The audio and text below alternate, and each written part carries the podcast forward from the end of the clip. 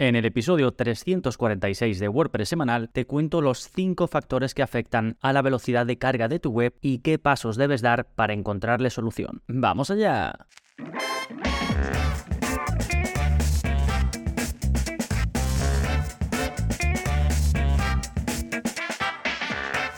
Hola, hola, soy Gonzalo Navarro y bienvenidos al episodio 346 de WordPress Semanal, el podcast en el que aprendes a crear y gestionar tus propias webs con WordPress en profundidad. Y hoy, como decía, vamos a hablar de eh, cinco factores, porque los, lo he querido simplificar en solo cinco factores. Después, por supuesto, ya te imaginarás que dentro de cada uno pues hay sus peculiaridades y hay cosas a las que prestar atención, pero creo que de esta forma nos podemos hacer una visión global de lo que tenemos que mirar o dónde tenemos que investigar para conseguir que nuestra web cargue lo más rápido posible, como siempre digo, sin obsesionarnos con los datos o los numeritos que nos dan herramientas como PageSpeed Insights. Lo importante es que la experiencia de tus visitantes sea buena y que en la medida de lo posible optimices todos estos factores de los que te voy a hablar hoy hoy. En un momentito nos adentramos en todo ello, pero antes, como siempre, novedades. ¿Qué está pasando en gonzalonavarro.es esta semana? Pues tenemos súper renovación, digo súper porque prácticamente he hecho el curso desde cero de nuevo, y es el curso de velocidad en WordPress. Este fue uno de los primeros cursos que saqué en la plataforma y que me habéis pedido bastante gente que lo renueve. ¿Qué pasa? Que también saqué otro curso que es parecido, también es para mejorar el rendimiento de carga de la web, pero lo hacemos mirando todos los resultados que nos arroja la herramienta GTmetrix. Entonces, cuando me decíais que renovara este curso, normalmente lo que hacía era remitiros a el curso de GTmetrix, pero como sé que además eh, queríais que lo, que lo hiciera, que lo renovara, pues eh, ya lo tenéis disponible. El curso de velocidad en WordPress renovado desde cero, con clases nuevas, con enfoques nuevos, con clases que ya había, pero las he rehecho desde cero. Así que ya tenéis disponible el curso, ya digo, de velocidad en WordPress. Ya sabéis que me gusta ir manteniendo actualizados los cursos, así que desde vuestra cuenta, en la parte de sugerencias, no no solo me podéis proponer cursos nuevos, sino me podéis decir, Gonzalo, me encantaría que renovases este curso o este otro. Sí, creo que, es más importante que todo lo que haya sea de, la máxima calidad posible y esté lo más ajustado. No siempre puedo tenerlo todo al día, pero que esté lo más ajustado a la actualidad, más que ir publicando eh, novedades y que lo anterior se vaya quedando obsoleto. Aún así, ya sabéis que tenéis no sé si son 69 o ya estamos en 70 cursos para prácticamente cualquier cosa que se te ocurra en términos de creación y gestión de páginas web. Bien, más novedades. Tenemos nuevo vídeo de la zona código, también cada semana un vídeo nuevo para hacer modificaciones a tu web sin usar plugins. Te vas a poder ahorrar muchísimos plugins si aplicas muchas de las cosas que vemos en los vídeos de la zona código, que a pesar de que sea código, no tienes que ser desarrollador ni programador ni nada, sino simplemente seguir los pasos del vídeo. Y en este caso te enseño a evitar que cuando estás navegando desde un móvil, habitualmente desde un iPhone y desde el navegador Safari, hay veces en las que le das a un campo de un formulario o le das a un campo de búsqueda y la pantalla te hace como zoom. Y luego si te sales de ese campo, la pantalla se te queda en ese zoom y, es una experiencia un poco rara. Esto lo hace sobre todo iOS, aunque también otros dispositivos lo hacen, para evitar que lo que pongas en el campo de búsqueda o en cualquier campo de un formulario sea demasiado pequeño. Entonces en este vídeo de la zona código te enseño a evitar esto. Te explico por qué ocurre y te doy la solución. Es el vídeo 296 y ya lo tenéis disponible en la parte de snippets de código. Podéis ir a gonzalonavarro.es iniciar sesión y ahí lo vais a ver disponible, ya digo, en la parte de snippets. Si estás escuchando esto dentro de un montón de tiempo y hay muchos más vídeos, pues con que lo busques en, en el buscador que verás en la parte de snippets, lo tienes. Y si no, como siempre, en las notas del episodio tenéis todo lo que vaya comentando, el enlace al curso nuevo y el enlace a este vídeo de la zona código. Para ir a las notas del episodio, las podéis mirar en vuestra aplicación de podcast y si no hay enlaces, porque en algunas eh, pues no aparecen los enlaces, lo tenéis todo con mucho detalle y además este episodio también por escrito en Gonzalo navarro.es barra 346, que es el número de este episodio. Sí, donde también veréis el enlace al plugin de la semana que tiene mucha relación con la temática de este episodio y que se llama Image Optimization and Lazy Load by Optimal. Este es un eh, plugin, Optimal se escribe me imagino que será un juego de palabras de optimal, de mm, eh, óptimo en inglés. Y luego mole, que es topo y que es un poco la imagen de marca de esta empresa. Y pues jugando un poco con las palabras, imagino que irá por ahí el tema. Pero bueno, eso es lo de menos. Lo demás es que este es un plugin que descubrí hace relativamente poco, que está activo en unas 80.000 webs con WordPress y que es el típico plugin de optimización de imágenes, pero que se diferencia del resto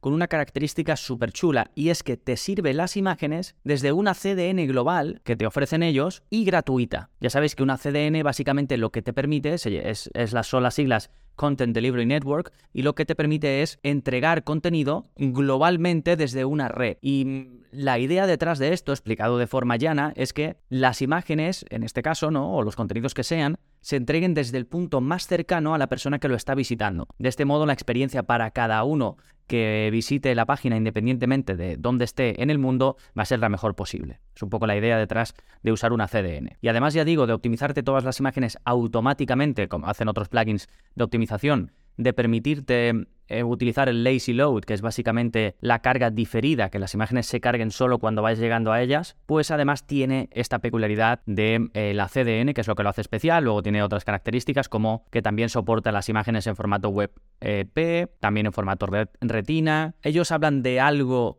de mm, machine learning, ¿no? Para hacer la, la, compresión de las imágenes, pero bueno, ya ahí no sé cómo funciona realmente, no sé si es un poco que lo utilizan porque suena muy bien o que realmente pues tienen algo especial. En cualquier caso, es una muy buena opción. Vemos su uso en el curso, en el curso de velocidad que te comento que acabo de renovar. Y está bastante bien, ¿eh? Me gusta, me gusta desde que lo descubrí, ya digo, hace relativamente poco. Perfecto, pues ahora sí, una vez vistas las novedades y el plugin de la semana, que recordad tenéis los enlaces directo en gonzalonavarro.es barra 346. Pues ahora sí, nos vamos con el tema central de este episodio. Cinco factores que afectan al WPO de tu web. Y mm, verás que estoy introduciendo el término WPO en lugar de decir mejorar la carga de tu web, que es realmente lo que significa. WPO viene de las siglas Web Performance Optimization, que quiere decir optimización del rendimiento web. Y no es otra cosa que los pasos que puedes dar para que tu web cargue más rápido, para que su rendimiento de carga sea mejor. Sí, es el proceso en sí en el que consigues o intentas que tu web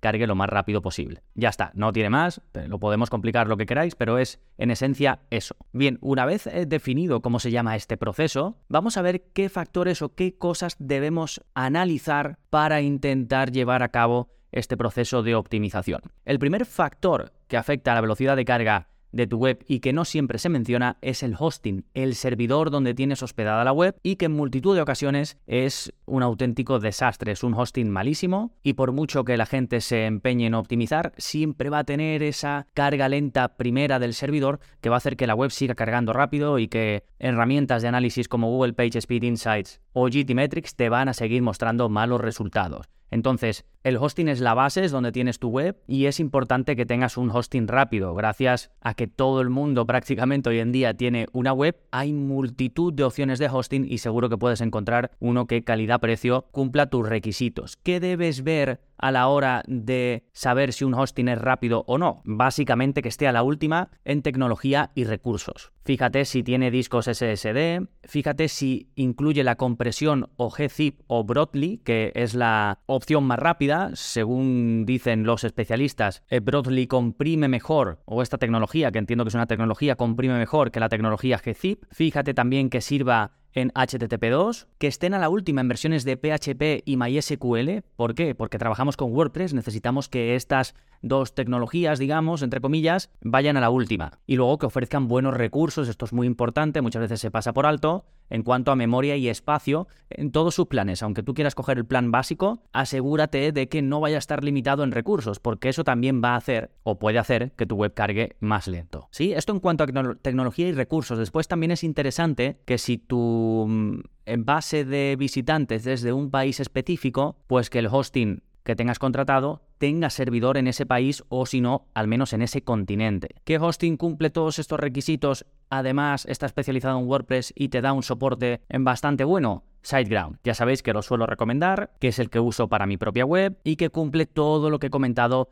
anteriormente. Si queréis ir a mm, eh, su mejor oferta del momento, podéis escribir en vuestro navegador gonzalonavarro.es barra hosting, que es mi enlace de afiliado, y ahí vais a la mejor oferta que tenga SiteGround en este momento. Lo que suelen hacer es ofrecer un gran descuento en el primer año, básicamente. Lo que pasa que dependiendo del momento en el que escuches esto, pues pueden tener más o menos descuento. Bien, ya hemos visto el primer factor importante, el hosting. Segundo, WordPress en sí y lo que le instalas. ¿Qué quiero decir con esto? Bueno, que es importante, por ejemplo, que elijas un tema rápido de partida, un theme de WordPress que tú sepas que de partida es rápido. Ejemplos, Astra carga rápido, GeneratePress carga rápido, Cadence Theme carga rápido, y además son temas muy versátiles, eh, muy versátiles, muy buenos, y tenéis un curso de cada uno de ellos en la plataforma. ¿eh? Hay más, ¿eh? No, no quiere decir que estos sean los tres únicos, si tú te gusta uno, pues puedes buscar en Google el rendimiento de este theme o preguntarme a mí desde la parte de soporte de tu cuenta. ¿Por qué es importante esto? Porque si ya empiezas con un mastodonte como tema, ya vas a ir a remolque y cualquier cosa extra que vayas añadiendo pues se va a ir sumando a ese gran peso que le estás dando de primeras eh, a tu web. No solo peso, sino, como hablaremos ahora, recursos que cargan de forma extra. Y en esta misma línea, también cuidado con los plugins que instalas. Solo instala los que necesites de verdad y compara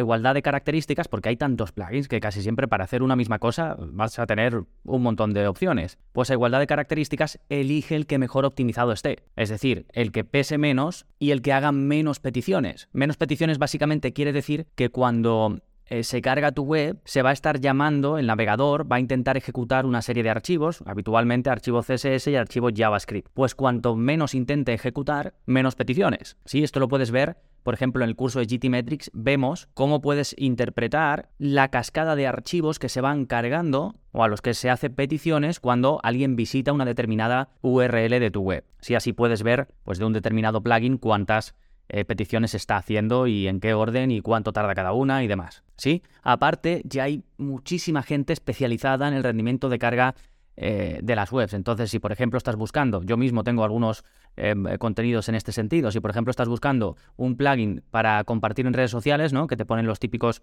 iconitos para compartir en redes sociales, pues buscas em, eh, plugin para compartir en redes sociales más rápido y te van a salir 20.000 tutoriales. Y lo mismo pues para otro tipo de plugins. ¿Sí? Bien, ya tenemos dos aspectos, el hosting, WordPress y lo que le vamos poniendo encima. Tercer factor importante, imágenes y otros elementos multimedia. Una de las cosas que más va a ayudar a la mm, mejora del rendimiento de carga de tu web es cuando optimices las imágenes. ¿Cómo haces esto? Bueno, punto número uno, súbelas con las dimensiones máximas en las que las vayas a usar. Si como máximo vas a usar em, unas dimensiones de 1200, por ejemplo, en tu, en tu página, no subas la imagen de 3000 de ancho si lo máximo que va a ocupar de ancho en tu web va a ser 1200, ¿sí? Luego utiliza un plugin de optimización automática, tanto compresión de las imágenes, es decir, hacer que pesen menos, y luego incluso la mayoría de plugins, como vemos en el curso de velocidad en WordPress, te permiten también redimensionarlas. Si por ejemplo se te olvida y la subes a 3000 píxeles de ancho, puede, puede coger el programita automáticamente y redimensionarla, recortarla para que pues como máximo tenga 2000 de ancho, no sé, lo que tú establezcas. ¿sí? La gracia de esto es que ya con estos plugins automatizas todo mucho, hay un montón de plugins eh, que te hacen esto, casi todos funcionan bien. Yo en concreto en el curso te enseño además de Optimo, em, este que te comentaba de la CDN, te enseño a utilizar otro de los más populares y que realmente hoy en día es el que suelo usar porque es el más sencillo y te lo hace ya casi todo automatizado y no hay que configurar casi nada. Si mm, además ese plugin trae la opción de convertir las imágenes a WebP, que es el formato eh, de imagen más allá de PNG y JPG y otros formatos, este es el que mejor se adapta a la web porque reduce el peso de las imágenes considerablemente. La pega es que no está soportado por todos los navegadores, entonces lo ideal es que utilices un plugin como el que ya tengas de optimización de imágenes que te las convierta a WebP y si el navegador no la soporta te la muestre en el formato original. Y luego muchos de estos plugins también te optimizan incluso los GIFs, así que en este sentido, tienes muchas soluciones. De los más populares, pues tienes WP Smash, tienes EWWW, no sé si son 3 o 4 W, Optimizer, que también es súper popular, es de los más míticos. Tienes Imagify, que es de la misma gente de WP Rocket y que es el que vemos en el curso, por cierto. Tienes Short Pixel, que también es bastante popular. En fin, tienes muchos y ya digo que casi todos funcionan muy bien. ¿eh? Bien, cuarto punto, seguramente de los más complejos de optimizar, porque no se puede hacer todo, digamos, solo haciendo clic en un botón, sino que hay que tener cositas en cuenta y me estoy refiriendo a los recursos que se cargan, sobre todo archivos CSS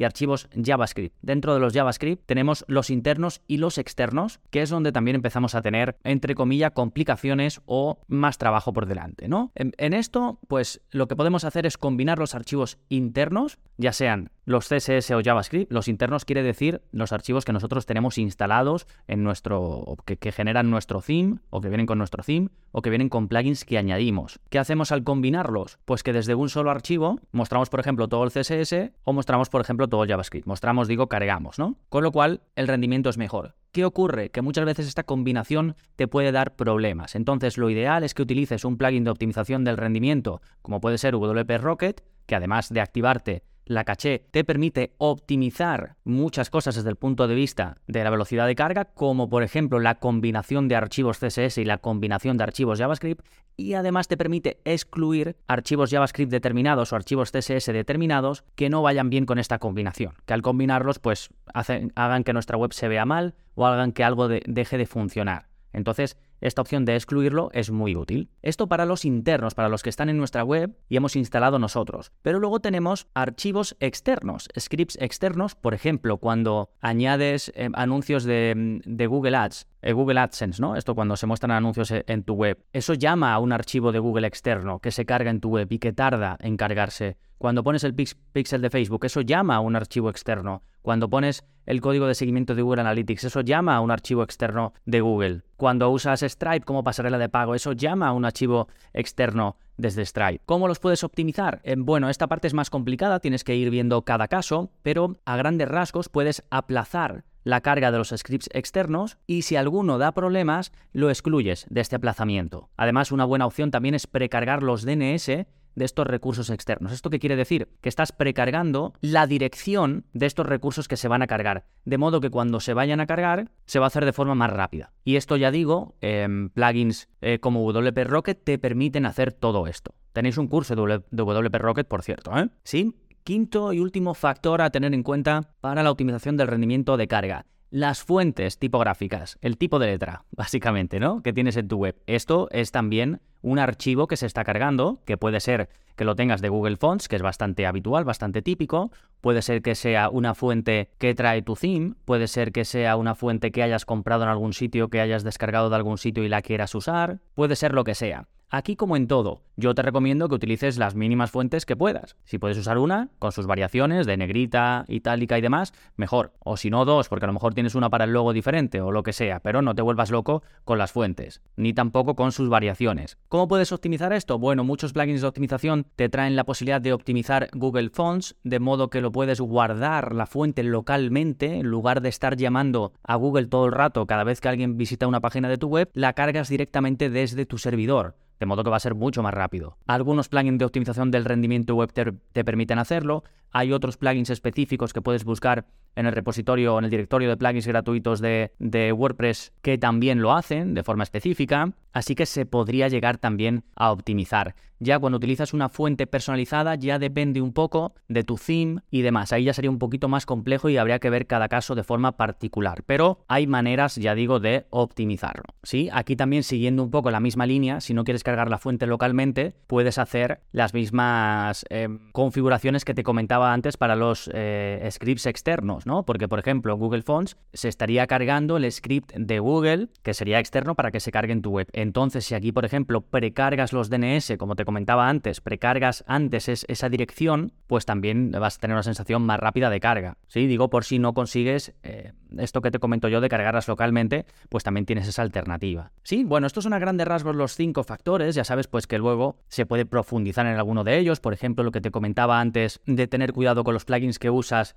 a lo mejor tienes uno que tú sabes que tiene mucho impacto en el rendimiento, pero es que lo necesitas porque, porque lo usas, porque te encanta y porque es esencial para tu web, pues puedes hacer cositas como por ejemplo hacer que ese plugin solo se cargue en las páginas donde se use. Esto lo vemos en una de las clases del curso también que acabo de actualizar de velocidad en WordPress. A nivel de los archivos, puedes hacer lo mismo, puedes hacer que un archivo o un script específico, ya sea externo o interno, solo se cargue en páginas determinadas. Esto también lo vemos en uno de los vídeos. No lo cubro en el curso de velocidad renovado, pero sí que está cubierto, por ejemplo, en el curso de GTmetrix. En fin, ya después puedes profundizar mucho más, ir afinando, pero estos cinco factores son los que debes tener en cuenta y los más importantes. Hosting, WordPress y lo que instalas, imágenes y otros elementos multimedia, archivos o recursos CSS y JavaScript y fuentes tipográficas. ¿Sí? Fantástico. Si te ha gustado el episodio, recuerda que te agradezco muchísimo si lo puedes compartir con alguien al que pienses que le puede ayudar, si puedes eh, dejar un me gusta, un comentario, una reseña, si es que lo permite eh, tu aplicación de podcast. Y para adentrarte más de lleno en profundidad en este tema, pues ya sabes que tienes varios cursos. Además, si te vas a la zona de cursos, tienes un camino, porque ya sabes que los que están divididos por caminos, llamado Quiero mejorar el rendimiento de mi web. Ahí vas a tener el curso recientemente mm, actualizado y otros cursos que tienen que ver con la mejora del rendimiento de carga de tu web. Sí, fantástico. Nada más por este episodio. Nos seguimos